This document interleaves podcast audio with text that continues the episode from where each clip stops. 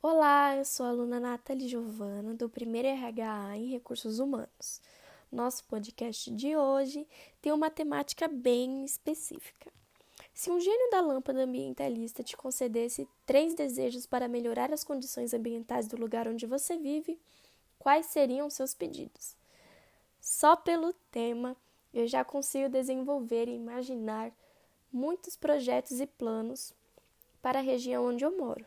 Mas, como são apenas três desejos, vamos começar falando um pouco sobre mitigação, que é essa coisa de impermeabilizar o solo.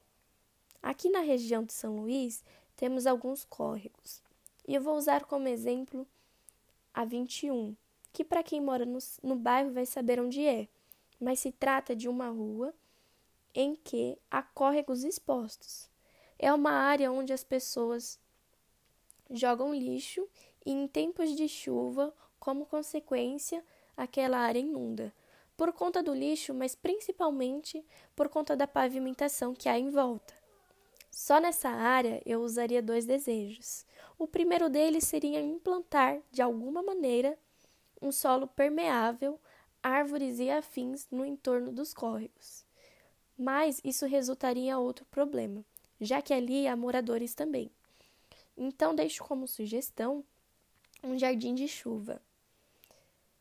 Para o segundo desejo, seria para que as pessoas parassem de jogar lixo na área. Para terem noção do que eu estou falando, esses córregos ficam próximos do centro empresarial, aquele que se localiza na Avenida Maria Coelho de Aguiar. Aquela área todinha já chegou a, inundar em tempos de chuva. Devido toda essa problemática, a ruim que me refiro sempre há enchente em tempos de chuva, o que acarreta em grandes problemas para moradores da região.